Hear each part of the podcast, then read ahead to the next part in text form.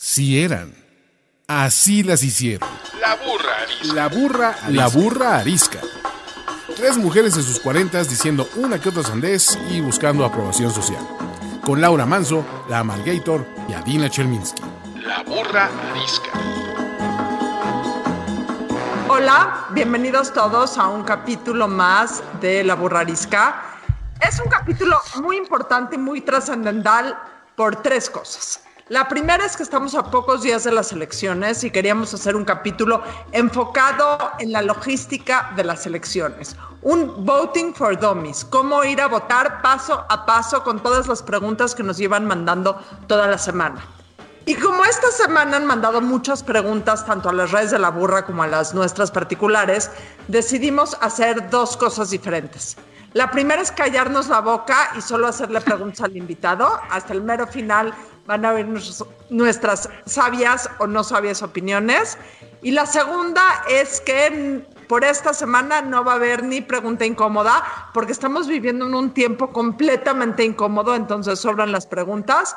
Y tampoco va a haber la sección de la ondita, porque creo que lo que necesitamos es hacer que este país tenga ondita. La ondita máxima, de hecho, se la va a dar a cual quien sea va a adquirir la ondita al ir a votar. Eso va a ser la ondita en este momento. Para lo cual hemos invitado a nuestro, programa de puras preguntas y puras respuestas en donde nos vamos a callar la boca. En un acto sin precedentes me voy a callar la boca. al consentido que todas las preguntas nos contesta siempre y que ya, ya es el invitado recurrente de aquí, don Max Kaiser. Sea usted muy bienvenido. Me encanta estar en este programa. Ustedes son mis consentidas, ustedes lo saben, aunque digan que no es cierto, son mis consentidas y me encanta estar en este programa.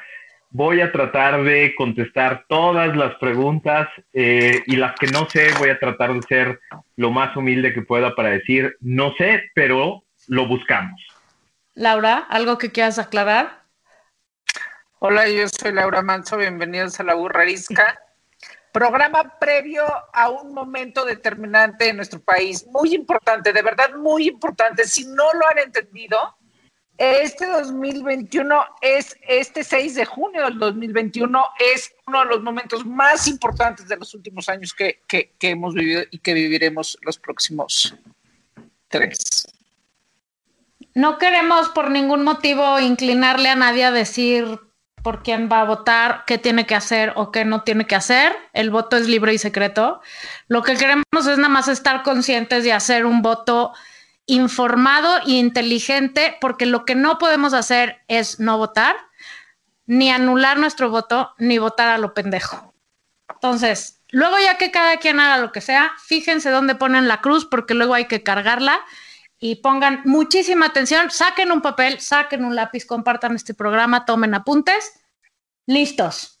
Ahora, este programa tiene cinco secciones de preguntas para que esté perfectamente bien organizado y lo puedan entender perfectamente bien. Primera sección, ¿qué tengo que hacer antes de ir a votar? Entonces, Max, primera pregunta, ¿dónde encuentro mi casilla? A ver, esta, pregunta es muy importante. La, credencial de lector es el documento básico.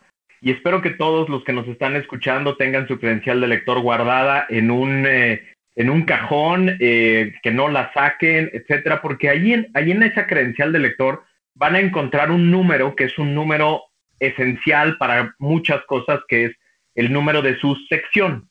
Entonces, ¿cómo encuentro mi casilla? La encuentran con el número de sección. En la página del Instituto Nacional Electoral, ahí viene cómo encontrar la casilla. Ahí vienen, vienen un, chingo, un chingo de herramientas muy buenas en la, en la página del Instituto Nacional Electoral.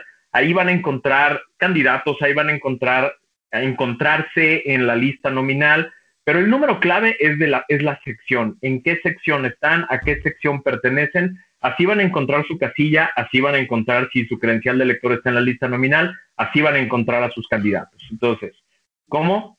A través de su sección, como a través de la página del INE.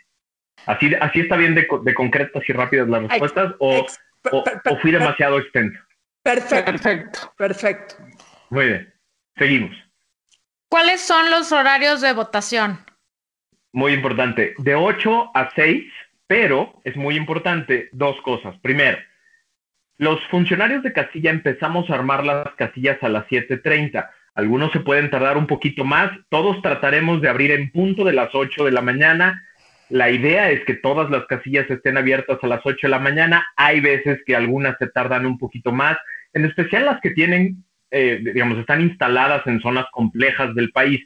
Normalmente hay un porcentaje muy menor de casillas que no se instalan por algún tema de violencia, por algún tema de desorden, etcétera, pero es un porcentaje muy chiquito. Entonces, 8 de la mañana tiene que empezar la votación y a las 6 de la tarde acaba, pero ojo, a las 6 de la tarde, las personas que todavía estén formadas a las 6 de la tarde tienen derecho a entrar en la casilla. Los que estén todavía en la fila, los funcionarios de casilla van a decidir algún método para, seleccionar a la última persona que estaba formada a las seis de la tarde para que esa persona pueda entrar a votar.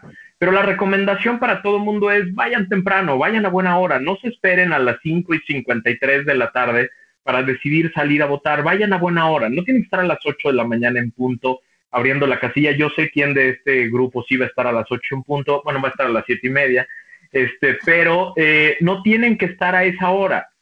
Pueden estar a una buena hora, 10 de la mañana, pero estén a una buena hora para que no haya aglomeraciones. Si voy con alguien, eh, un adulto mayor, eh, a la que le, al, que le cuesta trabajo moverse o vaya en silla de ruedas, ¿puedo acompañarlo hasta dentro de la casilla este, a votar? Por supuesto, en especial eh, cuando ese adulto mayor necesita algún tipo de auxilio Normalmente es facultad del presidente de la casilla preguntarle al adulto mayor si necesitas ayuda, si lo puedes acompañar un poco para tratar de ver que no haya ninguna persona a la que de manera involuntaria la vayan a acompañar y le vayan a tratar de, digamos, imponer la votación de alguna manera. Pero sí, cualquier persona que necesite de algún tipo de auxilio puede llevarlo hasta la urna este, y, y puede solicitar el apoyo, ¿no? Una pregunta que no teníamos en la lista, pero creo que es importante. ¿Qué pasa si soy una persona trans y no me parezco a mi foto? A ver, este es un, este es un tema muy complejo porque es la primera vez que lo vamos a estrenar y va a haber, digamos, un poco de... Em, eh, puede haber un poco de confusión en algunas casillas. El, el documento básico de identificación que cada quien porta es la credencial del lector. Sin embargo, esa credencial del lector tiene que ser contrastada al llegar a la casilla con la lista nominal. Por eso es importantísimo que hoy, antes que, otra, antes que se vayan a dormir, se metan a la página del INE y revisen que su credencial esté en la lista nominal. Es rarísimo que no esté, pero, pero suele suceder. A muchos de los que estamos aquí les ha pasado que perdieron su credencial de lector y luego la encuentran y entonces, en lugar de llevar la nueva, la que repusieron, llevan la vieja. La vieja ya no está en la lista nominal y es posible que ya no vayan a poder votar. Bueno, van con esa, esa credencial y el secretario revisa que esa credencial está en la lista nominal que tiene en la mesa. En el momento en que la revisa, el secretario eh, lo, que, lo que busca es que sea la misma credencial la que esté enfrente. Es la primera vez en la historia que el secretario puede no hacer ninguna referencia y, no, y puede no hacer ninguna pregunta respecto de las diferencias que encuentre en la foto respecto de la persona que porta la, la credencial para temas de inclusión, para que nadie se sienta incómodo si quien porta la credencial es alguien físicamente diferente a quien está en la foto. Ahora, si hay alguna controversia sobre una diferencia demasiado evidente respecto de quien porta la credencial y respecto de quien está en la lista nominal o en la, en la foto de la credencial, el presidente de la casilla puede, puede definir si puede o no eh, votar. Ok. ¿Qué onda con los famosos plumones? El video pendejo, o sea, no nos metemos al tema del video pendejo de la señora, que no sé qué, que sirve agregar, no hay que estar compartiendo esas idioteces porque lo único que hacen es crear confusión. Pero, Explícanos nada más rápidamente. Los plumones, crayolas, plumas, lo que sea que te da el INE, llegan ese día. No es que ya estén repartidos y alguien los tenga en su bolsa, ¿correcto? absolutamente. Llegan en el paquete, dentro del paquete que va a tener el presidente de la casilla. Ahí vienen Y para que, para que todo el mundo, a ver, cuando, cuando se dice el INE preparó la elección, el INE preparó la elección. Lleva muchos meses preparando esto y lleva muchos años de experiencia en el tema. Las crayolas son crayolas diseñadas precisamente para que se marquen una vez y no se puedan borrar y sean de fácil uso y sean de fácil movimiento. En todas las elecciones, no es nuevo esto, ¿eh? en todas las elecciones ha habido esta controversia, que si se van a borrar, que lleves la tuya, etcétera.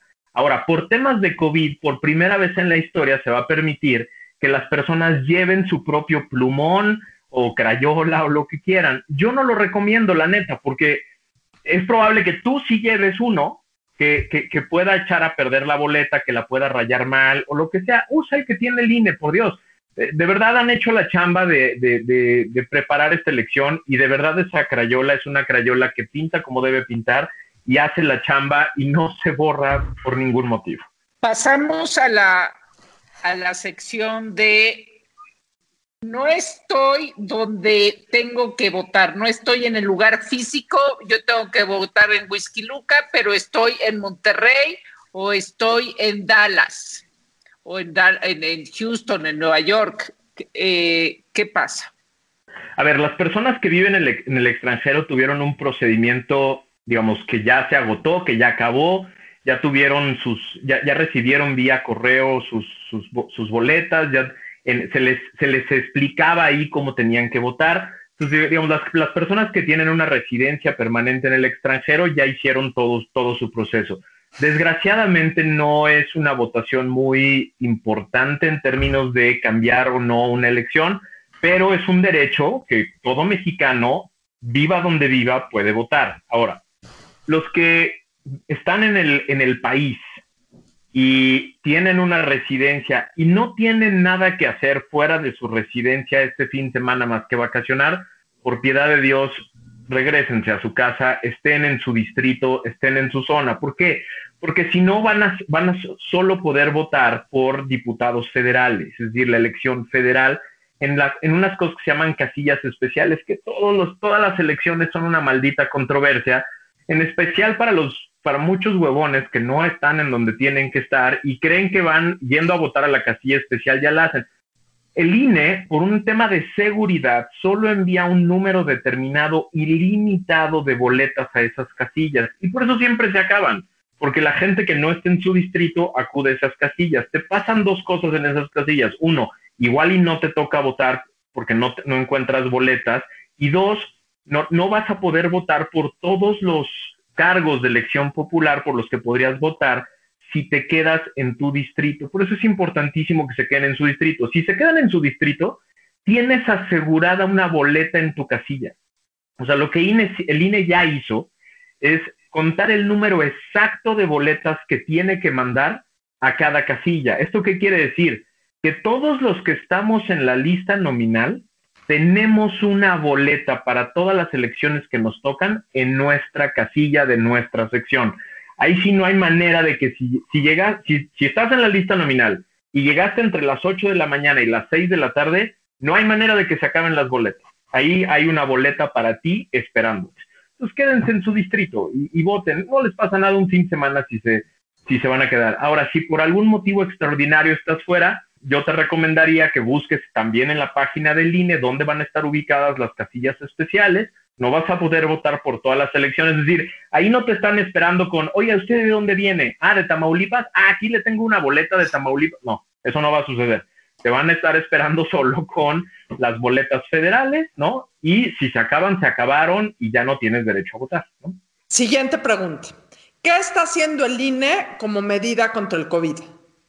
Muchísimas cosas. De entrada, eh, digamos, las, las casillas están preparadas de manera, eh, en términos de diseño y distribución, para que las personas estén lo más separadas posibles. Solo van a poder entrar dos personas a la casilla eh, al mismo tiempo. Las casillas tienen todo el tiempo material de sanitización para estar limpiando todos los materiales. Todos los funcionarios van a tener que tener cubrebocas eh, ninguna persona va a poder entrar sin cubrebocas. Eso es muy importante. Lleven su cubrebocas a la casilla para votar.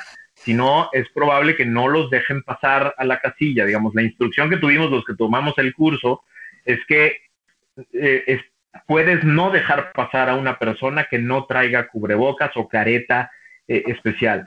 Todo el tiempo se van a estar sanitizando los, los, instrumentos y va a haber una serie de, digamos, vigilancias para que también el, el, personal que estemos ahí, los funcionarios, estemos todo el tiempo eh, poniéndonos gel en las manos, volviendo a sanitizar los instrumentos que toca la demás gente, etcétera. Otra medida muy importante es que el, el, material que te ponen en el dedo, que es el que pigmenta el dedo para que, para que el, el, funcionario sepa que no has votado, ese no transmite el COVID. Es decir, es seguro que te lo pongas. Está probado científicamente que no transmite el COVID. Entonces, es una elección muy segura, ¿no? Eh, esperemos que los servidores, los funcionarios de casilla, que somos servidores públicos por un día, tengamos la capacidad de agilizar todos los procesos, agarrar un buen ritmo para que la gente entre bien, entre rápido, entre a tiempo y entre segura, ¿no? Pero, pero, pero las medidas están todas tomadas, ¿no? Y llévense su gel y embárrenselo en las manos en cuanto acaben y listo. Em, vamos a pasar ahora a las preguntas, que aquí hay bastantes porque es una confusión eh, o un tema que se presta mucho a la confusión, de la coalición. Sí. ¿Qué es mejor, Max? ¿Votar por un candidato de la coalición o por la coalición en sí? ¿Cómo chingado? Explícanos eso porque estamos muy confundidos. A ver, mi opinión es que es mejor votar por un partido en lugar de votar por los tres partidos de las dos diferentes coaliciones. Hay dos coaliciones, hay que explicarle a la gente que hay dos coaliciones en juego. Una elección, una coalición que es la coalición del partido en el poder, que es Morena, PT y el Partido Verde Ecologista, y la coalición Va por México, que es PRI, PAN y PRD. La segunda va en 219 distritos federales, muchas gubernaturas, muchas presidencias municipales, muchas diputaciones locales. Entonces, cada uno tiene que hacer la chamba en estos días de saber si en mi distrito, si en mi alcaldía o en mi municipio o en mi estado van coaligados o no. Ahí va, eh, eh, en el INE van a encontrar ustedes igual otra vez con su numerito de sección la información para saber si en diputados federales hay coalición o no. Y en los institutos electorales locales, por ejemplo, si yo vivo en la Ciudad de México, me meto a la página del Instituto Electoral Local de la Ciudad de México con mi sección, me aparecen los candidatos de mi alcaldía y de mis diputaciones locales y ahí me van a decir si están coaligados o no. Bueno, dicho esto, eh, si voy a votar por la coalición del partido en el poder, es importante para mí que, lo que pongan solo uno de los partidos, por una razón muy sencilla, porque así sabemos el tamaño real que tienen estos partidos en términos de representatividad. ¿Qué pasa cuando escoges a uno de los tres partidos de la coalición? El voto va para la coalición, pero, pero en específico va para el partido por el que votaste, al cual se le registran los votos que tienen dos efectos muy importantes. Uno es la repartición de diputados de representación proporcional y dos, la repartición del dinero. Con base en la, en, la votación para diputados federales se reparten los recursos públicos del año que entra. Yo creo que el Partido Verde Ecologista y el PT son partidos que en realidad no representan a nadie y por eso siempre van en coalición, por eso siempre se montan a un partido grande. Desde hace 20 años, 23 años, los dos partidos se montan a una coalición justo para siempre mantener el registro y para tener un número importante de, diputados y mucho dinero. Entonces es importante, creo yo, que votes por uno de los tres partidos para que los otros partidos sepamos si todavía representan a alguien o no. El voto vale igual. Ahora, ¿qué pasa si votas por dos o tres de los partidos de una de las dos coaliciones? Lo que sucede es que el voto vale para la coalición, pero se reparte con base en la fórmula que ellos mismos acordaron, que es la fórmula de coalición, y ahí es donde se pierde la idea de cuánto vale en realidad cada partido en términos de representatividad y de voto popular. Lo mismo en la otra coalición, la coalición Va por México. Sería importante saber cómo, cómo, cuál es el tamaño real de los tres partidos, porque entonces tenemos la capacidad de saber cómo van a estar conformadas las bancadas en la Cámara de Diputados y cuánta lana, cuánta lana van, a, eh, van a recibir, ¿no? Eh, igual, el voto vale si votas por uno de los tres, por dos de los tres o por tres de los tres, ¿no? Lo que sí puede anular tu voto es que te equivoques y votes, por ejemplo, en la misma boleta al mismo tiempo por el PAN y por Morena. Eso sí, porque entonces vota, estás votando por dos coaliciones diferentes y van a anular tu voto.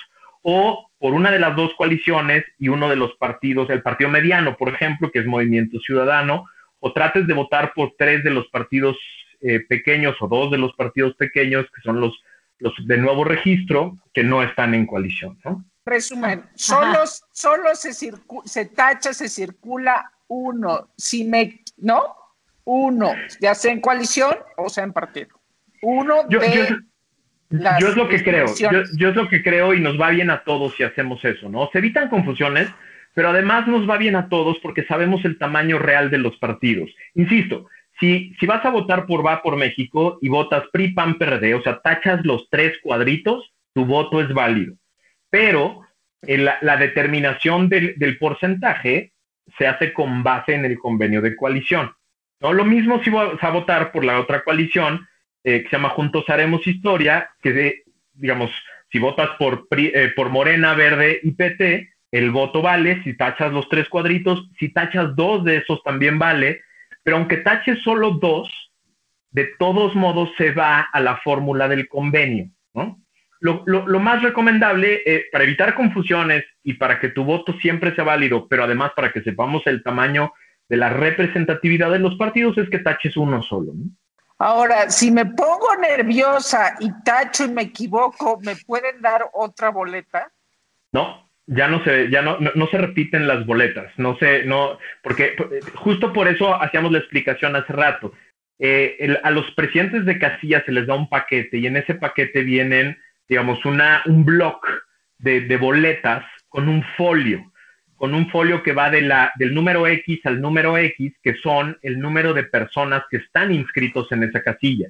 Entonces, si te dieran otra, es, potencialmente le están quitando una boleta a otra persona.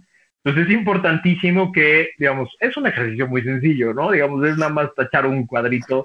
Ahora, salirse del cuadrito ya no es, ya no es anular el voto, eh, ya no es, digamos, desde, desde hace un par de años el tribunal ha reiterado una, una serie de precedentes en las que establece que lo importante es la voluntad. Por ejemplo, antes si alguien ponía, es un pendejo en un cuadrito y eh, en otro cuadrito ponía mi héroe o por él quiero votar o él es mi amigo, aunque no sea una X, el voto es válido. O sea, el presidente puede someter a consideración de, de la casilla si el voto es válido, si la voluntad está claramente expresada el presidente de la casilla, nada más hay que aclarar. Exactamente. Perdón, claro, sí, sí, sí. Tienes toda la razón. El presidente de la casilla tiene la facultad para decir yo creo que es un voto válido y someterlo a consideración de todos los demás, ¿no? ¿Por qué es tan importante no anular? ¿Cuándo se anula el voto y por qué es importante no anularlo? Esta pregunta creo que es fundamental porque sobre todo en una época como esta en la que los partidos tienen un enorme desprestigio, todos tienen un enorme desprestigio. Hay gente que cree que llegar y anular tu voto es una especie de castigo genérico, ¿no? Un mensaje de, desprecio a todos, un despecho a los partidos políticos. Pero en realidad es todo lo contrario, les estás regalando votos. Hago la explicación.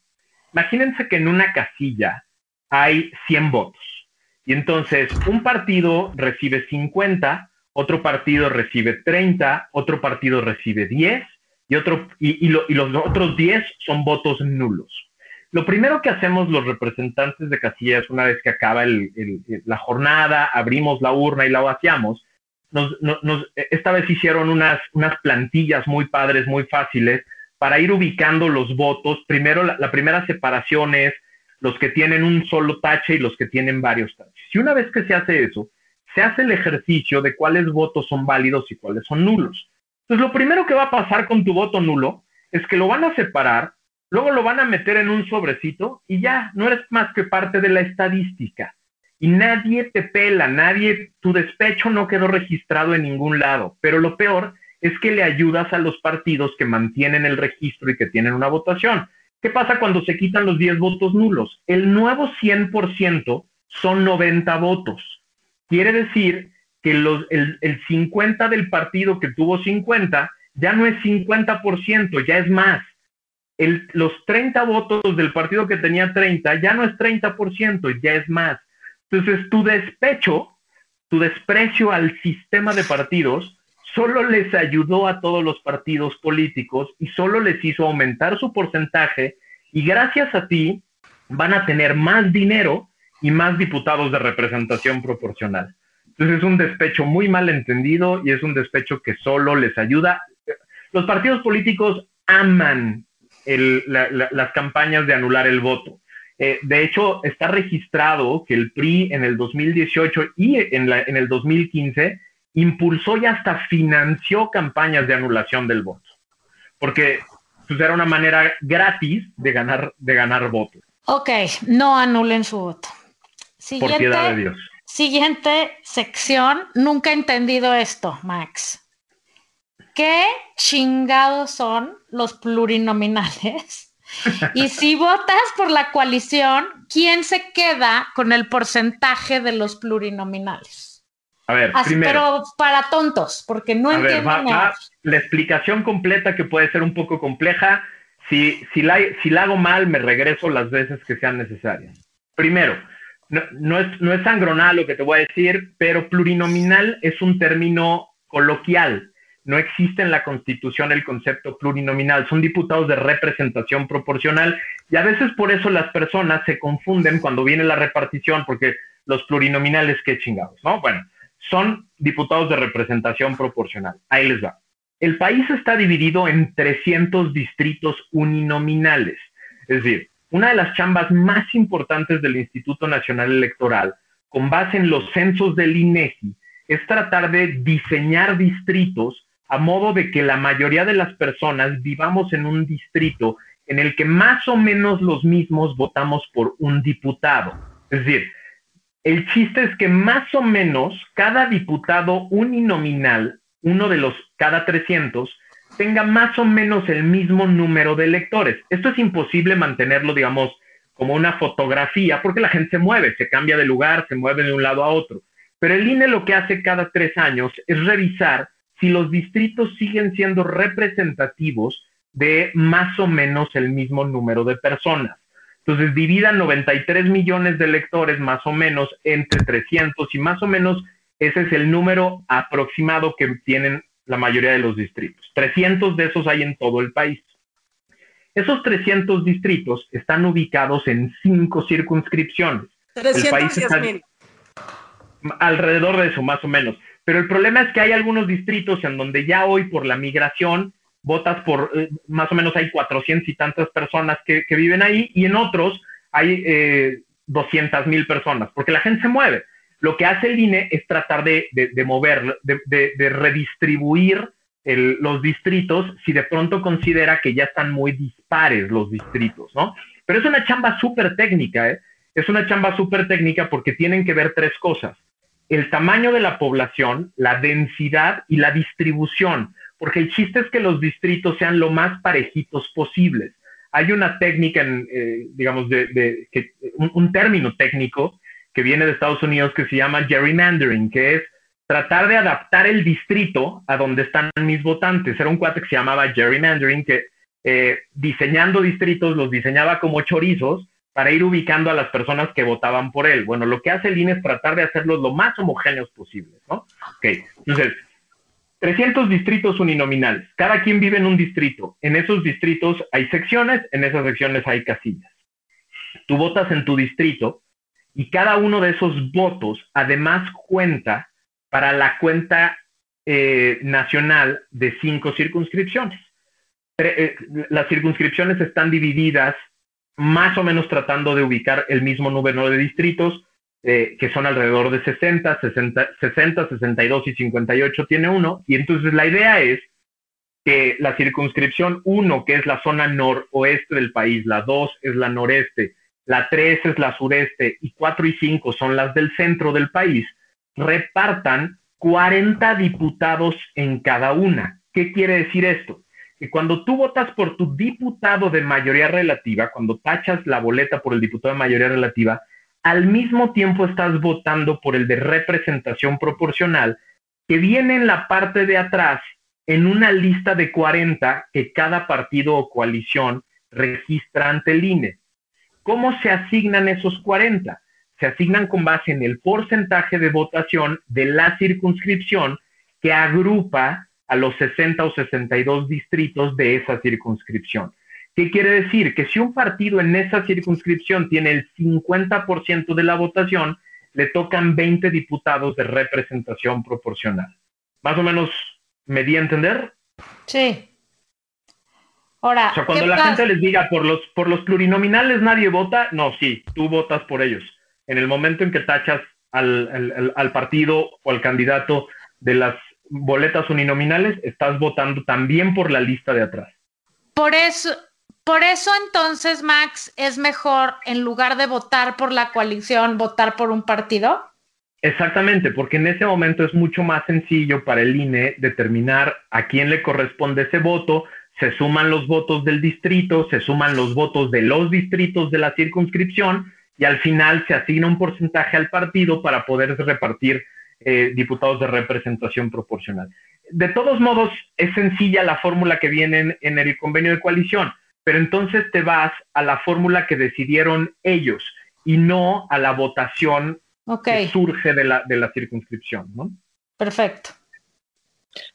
Eh, hay mucha confusión y se ha hablado mucho y por todos lados vemos esta cuestión del voto útil. Eh, ¿quiénes, ¿Quiénes están detrás del voto útil y, de, qué va?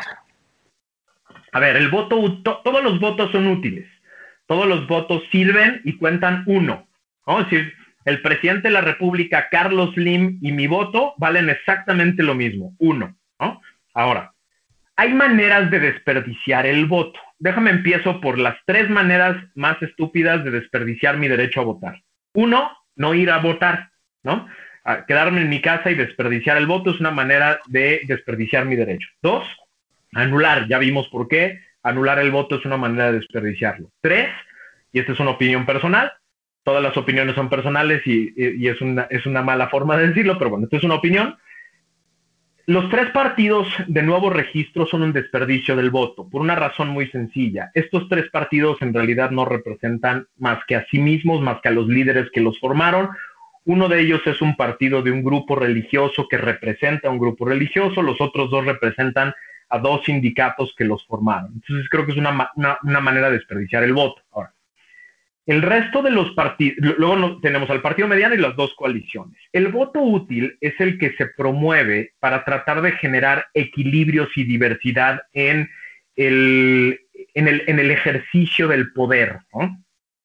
No ha habido un solo país, una sola democracia eficaz en los últimos 100 años en el mundo, ni una sola, que haya sido sustentable y de respeto a derechos humanos cuando hay concentración del poder en un partido o en una persona. Ni una sola democracia, no hay una experiencia en 100 años de democracia en el mundo en el que un solo partido controlando o un solo grupo controlando todo el poder sea haga la, haga la democracia sustentable y sea respetuosa de derechos humanos. ¿Esto qué quiere decir?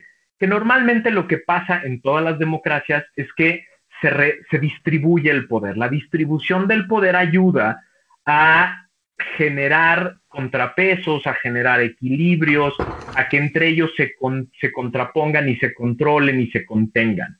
Entonces, quienes están promoviendo el voto útil, quienes estamos promoviendo, yo me cuento entre ellos, lo que decimos es, lo que necesitamos en este país es redistribuir el poder si una sola fuerza política concentra el poder, lo que sucede es que esa fuerza política tiene siempre la tentación de querer más poder, de controlar otros poderes, de invadir los espacios de control de otros poderes, y entonces, y no hay nadie que lo pueda frenar, ¿no? Entonces lo que decimos es, el voto útil es tratar de redistribuir el poder. ¿Qué quiere decir útil? Lo que quiere decir es que tu voto tenga mejores capacidades de formar un cargo público. ¿Esto qué quiere decir? Que hay que votar por la persona que está en posibilidad de ganarle al partido en el poder, ya sea que con base en las encuestas esté en primer lugar o con base en las encuestas esté en segundo lugar cercano al partido en el poder. ¿Qué quiere decir que sea útil tu voto? Que no lo desperdicies en otras de las, en alguna otra de las fuerzas políticas que no tiene posibilidad de ganarle al partido en el poder. Básicamente de eso se trata. Ok, ¿cuáles son las plataformas para poder eh, verificar cuál es el voto útil y por qué solo sirven para el Congreso Federal? A ver, eh, la primera es eh, voto-útil.mx, que fue la primera que surgió con una metodología muy seria, que es de Arturo Erdely. Y la segunda es mivotoútil.mx. Las dos tienen básicamente la misma, la misma función, que es decirte en tu sección, en tu distrito, quién le puede ganar a Morena. Básicamente es eso. Tú te metes a esa página, pones tu número de sección y lo que te va a arrojar eh, la página es quién tiene la posibilidad de ganarle a Morena en donde tú vives y por lo tanto, cómo hacer tu voto más útil para este fin de equilibrar el poder y generar contrapesos. Ahora, ¿por qué solo hay estas dos y por qué solo valen para diputados federales? Porque es una elección monstruosa, son 21 mil puestos en juego y no, y no hubo ninguna otra organización, fundación, etcétera, que le puso dinero y le puso esfuerzo a diseñar una, eh, una plataforma para, para concentrar todos. Ahora, lo que yo le recomiendo a la gente, si quieren hacer voto útil en diferentes, en diferentes elecciones, es con base en lo que dice esta plataforma, para tu voto de diputado federal, más las encuestas, por ejemplo, para presidente municipal de tu ciudad, más las encuestas para gobernador, más las encuestas para diputados locales que conozcas de tu sección, te puedes dar una buena idea de cómo puedes hacer tu voto útil en otras elecciones, además de la de diputado federal, ¿no? Es decir, cómo puedes replicar el esfuerzo que viene ya en esta página que es muy sencilla y que rápido te arroja un resultado, combinando estos otros elementos puedes hacer lo mismo para otras elecciones. Ahora, las, las dos eh, páginas que nosotros hemos estado recomendando son mivotoutil.com. Punto MX. Digo, perdón, mivotoutil.mx. Y la otra es voto-medioútil.mx. Exactamente, son esas dos. Esas dos son las que sirven, esas dos son las que tienen la, la metodología más seria. Lo que hicieron estas dos personas o estos dos grupos de personas es combinando a ver, en, 219 distritos es muy sencillo. Lo que te van a recomendar las dos plataformas es votar por la coalición Va por México. Lo, difícil es qué hacer por, bueno, y en algunos casos Movimiento Ciudadano, en algunos estados, sobre todo eh, Jalisco, Nuevo León y Campeche, ¿no? Es probable que lo que te arroje la plataforma es Movimiento Ciudadano. Eh, fuera de esos tres estados, básicamente te, te va a recomendar alguno de los partidos de Movimiento Ciudadano. En los, en los otros 81 eh, distritos donde no vienen coaligados, ahí es donde viene alguna definición. Ojo, hay, si no mal recuerdo, eran tres, cuatro o hasta cinco distritos donde ninguna de las dos páginas te va a arrojar un resultado, porque están, o sea, como, lo, que, lo que a mí me explicaron es, como están too close to call, es muy imposible, es, es muy imposible, es imposible eh, definir un ganador, pero son muy poquitos los distritos en donde, en donde, en donde eso puede suceder. Si eso sucediera y usted quiere ejercer el voto útil ante la duda, ¿qué hacer? ahí estaríamos entrando a un terreno em, eh, de, de, definición del voto. No les voy a decir por quién votar, pero lo que sí les puedo decir es, ante la duda, busquen en sus periódicos locales, en, eh, digamos, en, en plataformas incluso nacionales, cómo van las elecciones en su distrito, en su estado, en su ciudad y voten, si lo que ustedes quieren es hacer voto útil, voten por el segundo lugar o por quien vaya en primer lugar para solidificar su, su, posición. ¿no? Que es lo mismo que hay que hacer, Max, que es la siguiente pregunta en cómo me informo de los de los demás puestos a votar y a elegir que no vienen en, en, estas dos plataformas porque estas dos plataformas se centraron en el Congreso, ¿no? Sería imposible hacer esta plataforma para los más de 22 mil cargos que están a elegir. Entonces, una vez, y, están hechos para el Congreso porque el voto útil está centrado en generar contrapesos, ¿correcto? Ahora, ¿cómo nos informamos y en dónde? O sea, recomiéndanos dos medios que sean de fiar en donde uno puede checar las encuestas para ver que si lo de su alcalde, que si lo de esto, que si lo del otro, que si el gobernador, ¿dónde vas y te informas que no sea en voto útil? Para, para hacer voto útil para los demás. Déjame empezar por dónde no informarse. Todas las encuestas que promuevan en sus redes sociales los partidos políticos y candidatos, esas son pagadas por ellos, ¿no? Es decir, cuando ustedes se metan al Twitter del candidato o del partido de su, de su ciudad, de su estado, y esa sea la que siempre pone, ya saben que esa no, porque esa la paga él. O sea, las encuestas también son instrumentos para promover el voto en favor de un candidato o no. Entonces, esa, esa no vale la pena. Otra que a mí no me gusta, y sé que esto va a causar controversia lo que voy a decir, a mí no me gusta para esta elección Oráculos. Y les voy a decir por qué. Porque esta no es una elección nacional.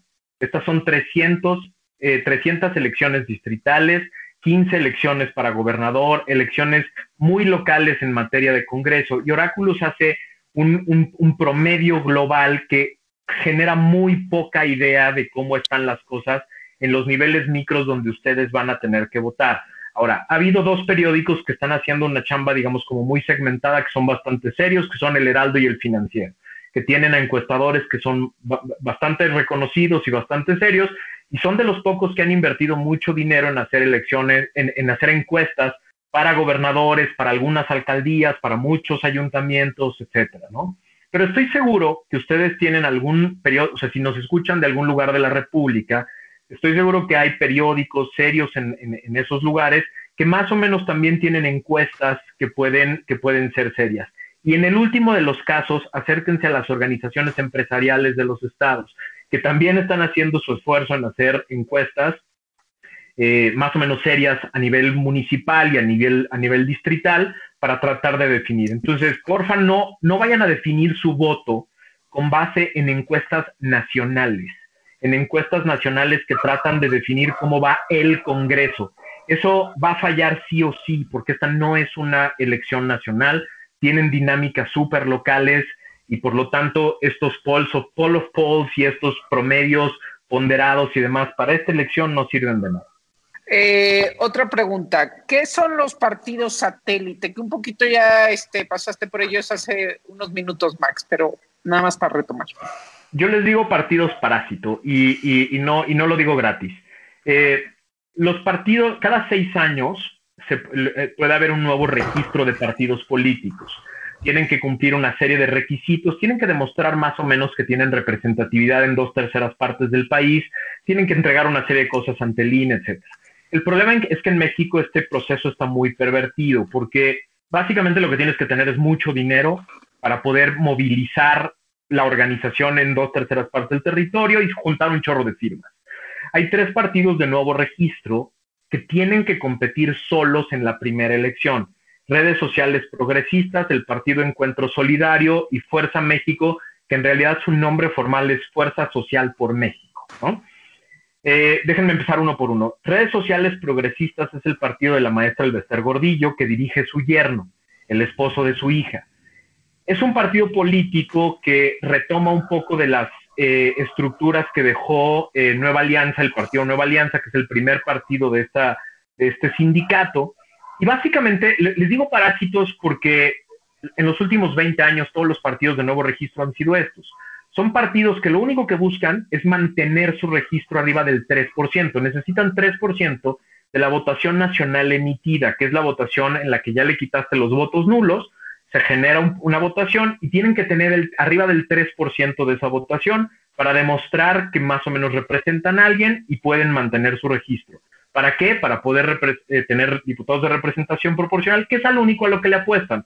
Saben que no van a ganar ni un solo distrito, le apuestan a mantener el registro para tener 3, 4, 5, 10 diputados de, representación proporcional.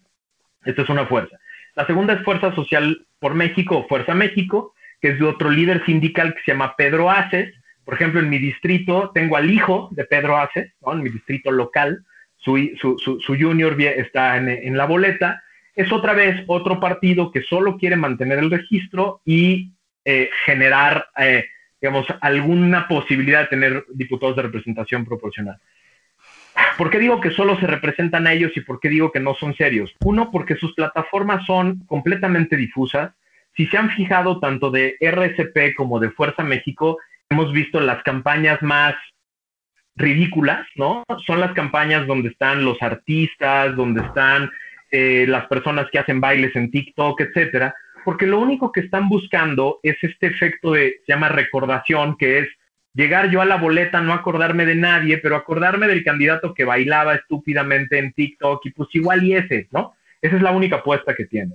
Y el tercero que se cuece aparte, creo yo, es eh, el Partido Encuentro Solidario, que es el PES, que se llamaba antes Partido Encuentro Social, perdió su registro en 2018 porque no alcanzó el 3%, y este digo que se cuece aparte porque el tribunal, eh, digamos, aquí falló. El INE demostró que este partido en realidad es un grupo religioso con un frente de partido. ¿no? El INE lo demostró y el, y el tribunal de todos modos le dio el registro. Este partido es muy parecido a los movimientos evangélicos del Partido Republicano Norteamericano. Tienen tres o cuatro causas que vienen de su, de su, de su movimiento religioso. Prohibir temas de inclusión, prohibir temas de derecho de las mujeres, prohibir temas como la eutanasia, ¿no?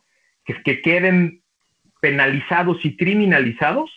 Y fuera de esos tres o cuatro temas, todo lo demás se alían al partido en el gobierno. Los tres partidos de, de nuevo registro son aliados directos del gobierno. Tan es así que Morena tiene candidatos escondidos dentro de este registro y por eso les molestó tanto a Morena todo el tema de la sobrerepresentación del INE. ¿Por qué?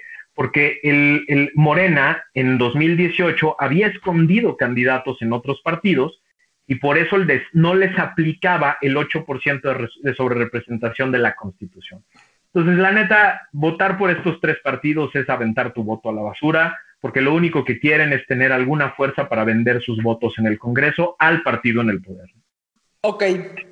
Ya habiendo dicho esto de los partidos satélites, hablaste ya de las dos coaliciones y los partidos satélites. Hay un tema en medio eh, que genera muchísimas dudas. Movimiento Ciudadano es un partido satélite, está con Morena, ¿qué es? Eh, Movimiento Ciudadano es un, es un partido muy interesante porque porque son en realidad tres partidos al interior de Movimiento Ciudadano. Movimiento Ciudadano viene de Convergencia, ¿se acuerdan del partido Convergencia? Bueno, se refundó, se rehizo y se convirtió en Movimiento Ciudadano y lo hicieron un rebranding muy bien hecho en, la, en las últimas elecciones. El partido lo fundó Dante Delgado, que es el exgobernador de Veracruz del PRI, que es brother, brother carnal del presidente López Obrador, brother de que han, eh, digamos, han, han luchado juntos en varias elecciones, en varios procesos legislativos, son carnales. Pero Dante Delgado ya no es el presidente formal del partido, el presidente es Clemente Castañeda. Pero Dante Delgado sigue siendo su fundador y el, el, cuate que mueve muchas cosas allá adentro. Entonces, un grupo de movimiento ciudadano es, eh, es aliado del presidente, en efecto, y en muchos estados están haciendo, digamos, esta chamba de tratar de quitarle votos a la coalición Va por México. Ese es un grupo. Segundo grupo está eh, el grupo Jalisco de Movimiento Ciudadano y el grupo Nuevo León.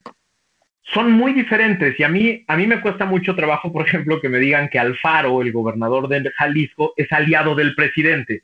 Es todo menos aliado del presidente. Es, es, son, son, son enemigos políticos y Alfaro controla Movimiento Ciudadano en Jalisco. Él puso a los candidatos de Movimiento Ciudadano en Jalisco, él controla los procesos para determinar quién sí puede y quién no puede, y entonces el voto útil de Jalisco, de las personas que nos estén escuchando en Jalisco, es muy diferente al voto útil de, otros lugares del país, porque ahí el, ahí el voto está dividido en tercios. Es decir, eh, es muy probable que si no se cuidan bien, Morena pueda ganar muchos distritos con un porcentaje de la votación muy pequeño, porque la coalición no es tan fuerte, Movimiento Ciudadano está alrededor de 30% en algunos distritos y alcaldías, y Morena en una de esas con 30, 32% gana el distrito.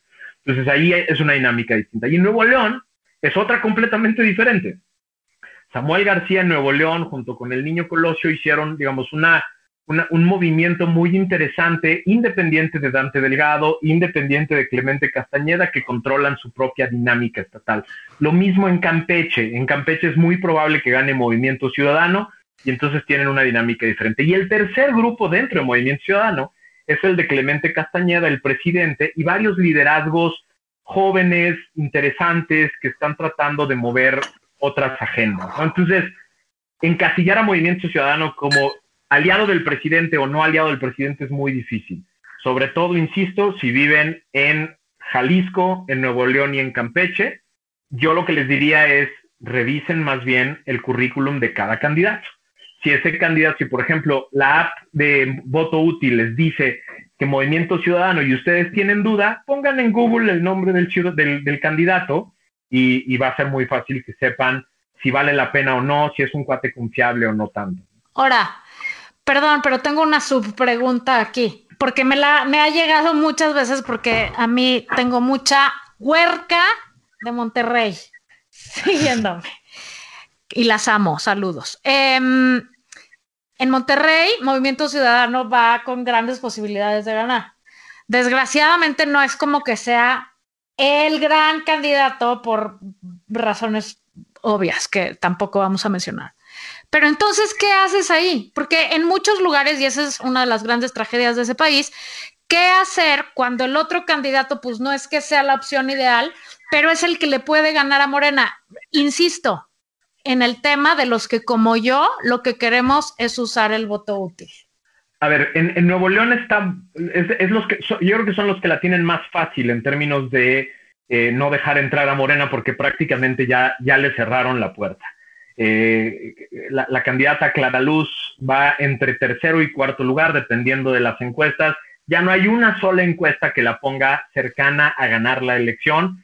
Entonces los regios ya hicieron la chamba de no dejar entrar a Morena prácticamente en todos lados. Ahora, la tienen un poco más sencilla porque ahora lo que tienen que revisar es qué prefieren.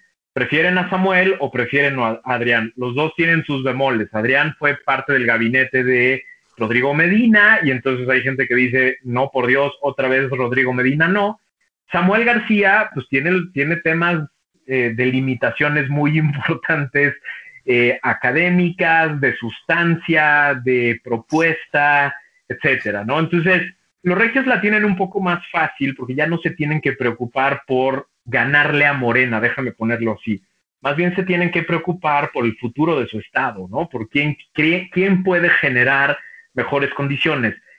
Ya, ya tuvieron la fea experiencia del Bronco y una de las experiencias más complejas del Bronco fue un, un, gobernador sin aliados en las presidencias municipales, sin aliados en el Congreso. Entonces yo creo que una decisión muy importante para los regios es, si quieren otra vez tener un gobernador que no tenga una red de apoyo en el Congreso o no o una red de apoyo en las, en las alcaldías de, del Estado, ¿no? Entonces creo que es una decisión más bien en ese sentido. O sea, ya un día después, también hemos estado hablando de que hay un 7 de junio, o sea, ese lunes, oh my God, o sea, pasa, este, si Morena o si que alguien declara fraude a ver, te aseguro que va a pasar, pero déjame me regreso a la noche del 6 de junio, porque va a ser una noche muy confusa. Todos van a gritar gané, todos, al mismo tiempo. Van a salir a decir yo gané, yo gané, yo gané por todos lados. va a ser una noche muy confusa, como, como siempre son por culpa de estos irresponsables. Eh, va a haber muchas encuestas de salida de diferentes televisoras, este, radiodifusoras, etc. Yo lo que le recomendaría a la gente es, olvídense de las encuestas de salida, olvídense de las conferencias de prensa de los candidatos, en donde todos van a gritar yo gané, y ocúpense más bien de estar pendientes del PREP, del programa de resultados electorales preliminares. El PREP es un, es un, es un sistema probado en México desde hace muchos años. Es un sistema de lo más robusto que hay en el mundo. Nos los han copiado en muchas democracias desarrolladas del mundo, porque es el único que da resultados. Ojo, no te va a dar resultados a las 8 de la noche, ni a las 9 ni a las 10. A las 10 los preps tienen 5 o 6% de la votación y poco a poco apenas se van llenando. Más o menos hacia la madrugada va a haber algunos buenos resultados. Va a haber dos tipos de prep, el prep federal y los preps locales de los institutos locales. De eso es de lo que hay que estar pendiente para, para cuidar el voto, ¿no? Y no acelerarse con eh, Clara, Clara Luz se va a declarar, a ver, de una vez lo digo, Clara Luz se va a declarar ganadora, ¿no? Aunque, aunque vaya en tercer lugar y sus encuestas le digan que van en tercer lugar eh, las encuestas de salida.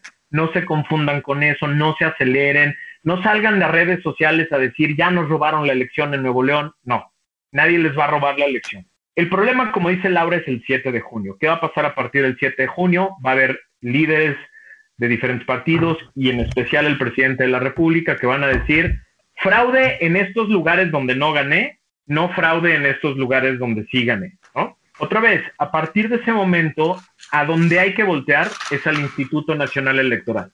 Ahí es a donde hay que voltear para ver. Lorenzo Córdoba, estoy seguro que va a estar haciendo conferencias de prensa de manera permanente para responder de manera concreta a todas estas acusaciones. A mí me tocó estar en el, en el IFE en el 2006 y me tocó estar cerca de Luis Carlos Ugalde, que todos los días, dos veces al día, tenía que salir a contestarle casualmente a la misma persona que hoy es el presidente de la República, que gritaba fraude. Y entonces había que salir a decir, no, no es cierto por esto. Ahora, fraude en el PREP, no, tampoco por esto. Ah, rellenaron urnas, no, tampoco por esto. Y entonces, digamos, el, el, el flujo de la información va a ser abrumador. El chiste es estar pendiente de las personas, las instituciones y las plataformas serias para no confundirse y para no eh, generar alarma. Pero eso sí, a partir de ese momento, los ciudadanos tenemos que estar más unidos que nunca para defender el resultado de la elección, para defender el resultado de nuestras casillas, para defender el resultado de nuestros distritos y no cooperar con aquellos partidos o candidatos que quieran tumbar la elección, ¿no? Que sí va a haber, les aseguro que sí va a haber. Es, siguiente pregunta respecto a esa noche y el día después, y yo creo que algo que ha estado muy comentado, eh, y más por todos los videos idiotas que vemos. ¿Es posible que el INE haga fraude? Absolutamente no. Y la razón es muy sencilla. El día de la jornada el INE no es más que un coordinador de autoridades que somos los ciudadanos. Más de 160 mil casillas en todo el país están integradas por vecinos que fuimos electos a través de diferentes, eh, eh, de, diferentes sorteos. Es imposible que una sola persona tenga la capacidad de armar casillas con personas así, de modificar el, el material electoral. Tenemos uno de los materiales electorales más seguros de todo el mundo nuestra credencial de lector vale varios dólares eh, cada una, porque es una de las credencias, uno de los eh, instrumentos de identificación más seguros del mundo y más no falseables del mundo. La lista nominal está verificada por diferentes órganos que auditan la lista nominal. Entonces hay una serie de mecanismos que hacen prácticamente imposible un fraude nacional. Dicho esto, yo creo que desgraciadamente vamos a ver por ahí un par de casillas que se van a robar, una urna que van a quemar en una carretera, y entonces se genera mucho pánico en torno a esto. Pero hay que entender que son cientos de miles de, 162 mil, si no mal recuerdo, casillas. Somos como un millón de servidores, de servidores públicos por un día, así como en Don Gato, el rey por un día, aquí somos servidores públicos por un día. Eh, que vamos a estar pendientes de la elección, que vamos a armar las, las actas, que las vamos a meter en el paquete. Ese paquete se va a ir a un consejo distrital, ahí se van a contar los votos. Todo está en un sistema eh, que se llama el PREP. El PREP tiene además un sistema redundante que hace que si se cae el PREP 1, hay un PREP 2 que ya tiene toda la misma información. Hay cualquier, o sea, nuestro sistema electoral nació de la desconfianza, nació del fraude del 88, nació de toda una experiencia de desconfianza a los partidos políticos y está listo para, para, los tranzas más grandes del, sistema. Ok, es bueno saberlo. Esta siguiente pregunta la hice yo, Max, porque me corregirás si estoy mal, pero yo pienso que el único organismo que nos queda autónomo que nos puede salvar es el INE. Absolutamente. Y mi pregunta es, ¿cómo defendemos al INE porque si este señor se carga al INE, entonces sí nos carga el payaso. ¿Qué podemos hacer? La primera manera y por la cual yo promuevo el voto útil es porque Morena, el presidente y los diferentes candidatos de Morena ya dijeron que quieren desaparecer al INE. Esa es su oferta política. Su oferta política es, si tenemos mayoría, vamos a desaparecer al INE, le vamos a quitar facultades, lo vamos a mandar, ya dijeron que lo quieren mandar eh, de regreso a la Secretaría de Gobernación o a Presidencia o, al...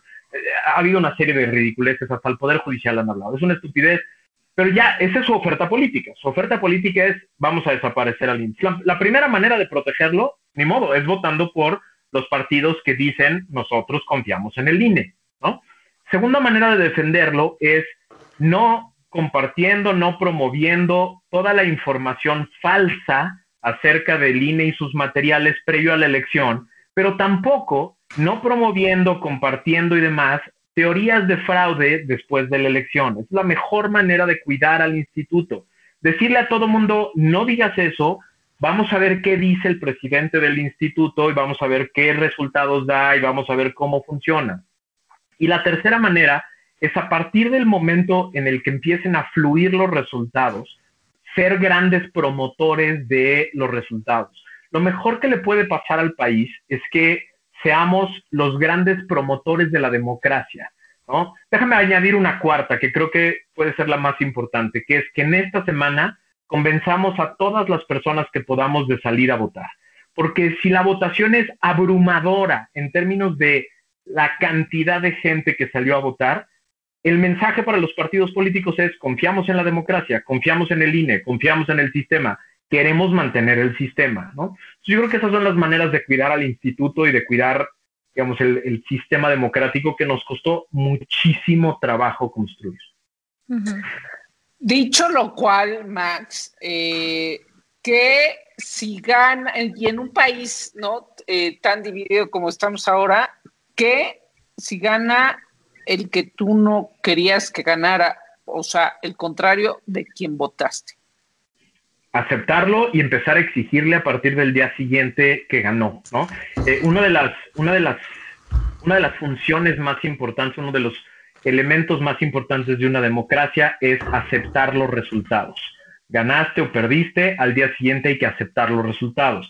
Así como todos los que no votamos por el actual presidente y el actual partido en el poder en 2018, al día siguiente aceptamos los resultados, lo mismo tenemos que exigir el 7 de junio yo no voté por el presidente actual, yo no voté por el partido y el, al día siguiente de la elección le dije a todos los que estaban muy enojados con el resultado, es lo que pasó, es lo que resultó, es un presidente legítimo y es una integración legítima del Congreso. Bueno, lo mismo tenemos que exigir el 7 de junio, porque yo creo que va a pasar al revés. Y a partir de ese día tenemos que recordarle a todos aquellos que celebraban y demás ese día que la democracia vale lo mismo cuando ganas que cuando pierdes. Y hay que aceptar los resultados al día siguiente. Eh, si las reglas se cumplen, si el instituto electoral se sostiene, el tribunal se sostiene, los, los candidatos que queden del partido que sea son legítimos. Max Weber decía que la legitimidad es el derecho a ejercer el poder. ¿Y qué quiere decir esto? Quiere decir el derecho que otorga el voto a ejercer el poder. Si una persona que no querías que gobernara o que quedara de diputado quedó diputado con base en las reglas y en los métodos, él tiene legitimidad para ejercer el poder. Una pregunta que nos han preguntado mucho. ¿Tenemos que tener miedo? O sea, creo que el miedo ha sido como que el factor subyacente en todo este proceso electoral para mucha gente. ¿Tenemos que tener miedo? No, todo lo contrario, tenemos que tener muchísimo gusto y muchísima alegría. 2.9 billones, 2.9 billones de personas en el mundo no tienen derecho a elegir a quién, eh, quién va a ejercer cargos públicos ni cómo. Nosotros sí tenemos ese derecho y le ha costado, le ha costado vidas a, muchas personas y a muchos líderes en este país en los últimos años. Entonces, no, no tenemos que tener miedo, tenemos que tener la confianza de que las instituciones van a aguantar en especial si salimos de manera abrumadora a votar. La pregunta quizá por, perdón, eh, quizá por el asunto de la cantidad de, candidatos a puestos de elección popular eh, pública que han asesinado, ¿no? O sea... Sí, la, a ver, es la elección más violenta de la historia de este país. Eso sí es un hecho y es terrible. El gobierno no organiza las elecciones, las organiza el INE, pero el gobierno es el responsable constitucional de la seguridad y la paz y no ha hecho su chamba. Y por ahí viene la pregunta, o sea, la pregunta que nos han hecho consistentemente es, si Morena gana o si Morena pierde, ¿tenemos que tener miedo?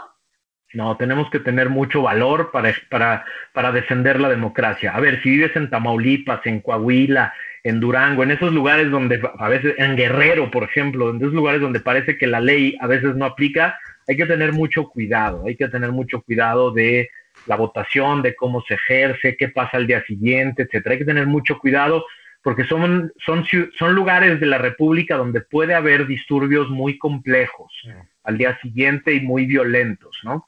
Eh, pero yo, en general, lo que yo creo es que el país tiene que estar lleno de ilusión y lleno de confianza de que vamos a mandar un mensaje de, en favor de la democracia.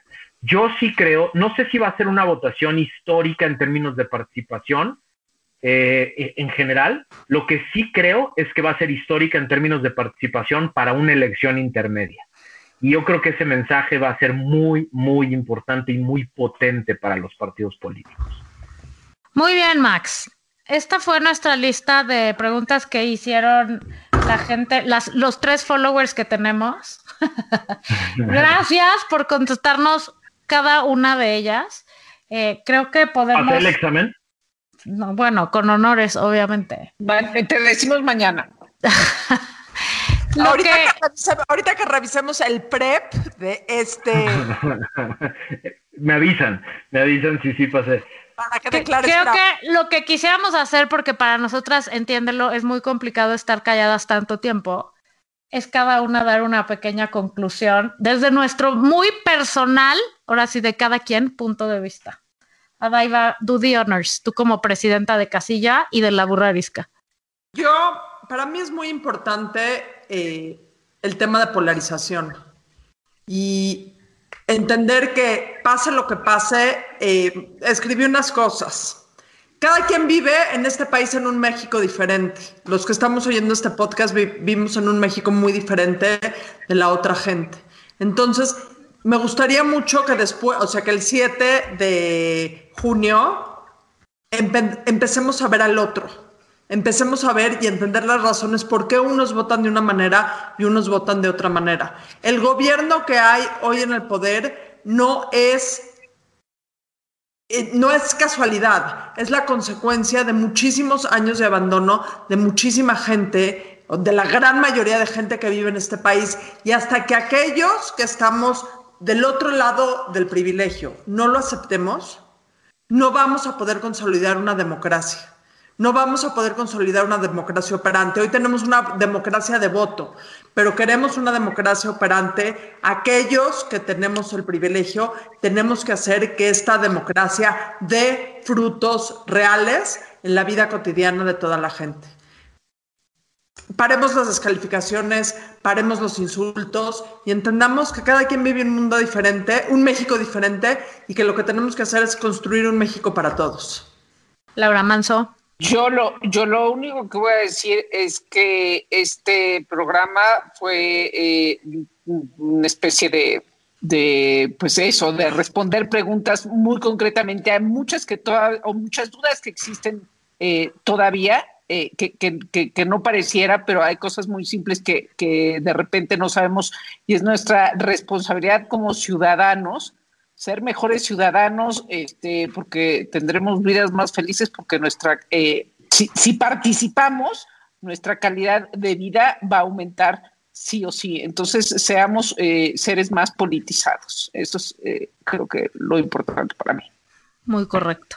Yo lo que quiero decir, yo sí 100% voto útil. Creo que en este momento del país lo que importa es acordarnos lo frágil que puede ser una democracia cómo nuestra vida puede cambiar si nuestra democracia se fractura, nuestra vida cotidiana, ¿eh? y ahí sí de todos los mexicanos de los que habla Dina en cualquier segmento, y de ahí la importancia de por una vez poner tantito de lado, yo sé que tristemente como decíamos hace rato, candidatos y partidos están muy manoseados, muy jodidos, tienen muy mala fama y no hay mucho a cuál irle, aunque hay varios candidatos que son la esperanza de este país y ojalá cada vez hayan más, pero en este momento ojalá pudiéramos poner los rencores pasados de lado y pensemos en el bien común en cuanto a la democracia. Ya luego nos ponemos a mano con esos partidos y esos candidatos y les pedimos resultados y les exigimos y además formamos una generación de futuros mejores candidatos. Pero en este momento creo que es súper importante pensar que el país no lo hacen los gobernantes, el país lo hacemos nosotros, los ciudadanos. Y el ladrillo principal es salir a votar y, en mi punto de vista, votar útilmente para generar contrapesos y proteger el mundo en nuestro país como lo conocemos. Max, ¿cuál es tu última, tus últimas palabras en este programa el día de hoy?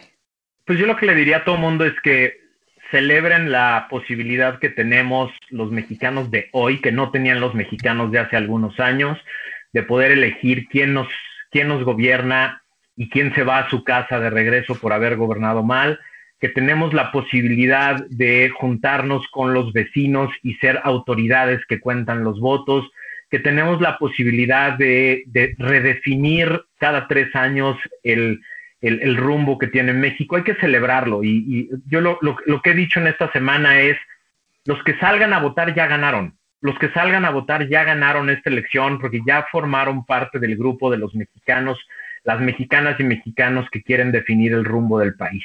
Eh, yo no sé qué va a pasar a partir del 7, pero a partir del 7 vamos a tener que estar muy, muy pendientes. Pero de aquí al 6, celebren la posibilidad que tenemos que no tienen muchos billones de personas en el mundo de poder escoger a sus autoridades.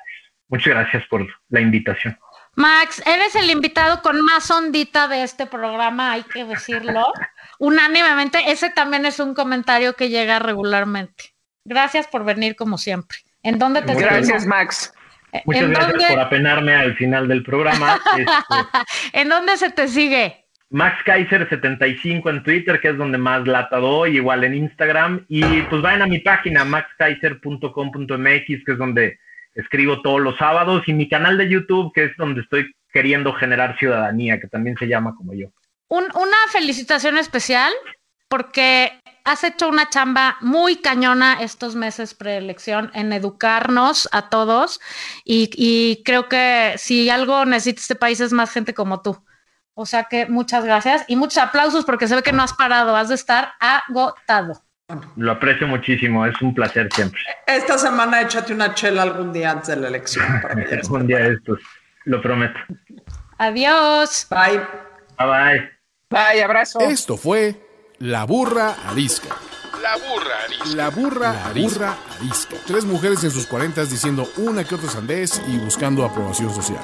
Con Laura Manso, La Amargator y Adina Chelminsky. Una producción de Antonio Sempere para finísimos.com. La burra arisca.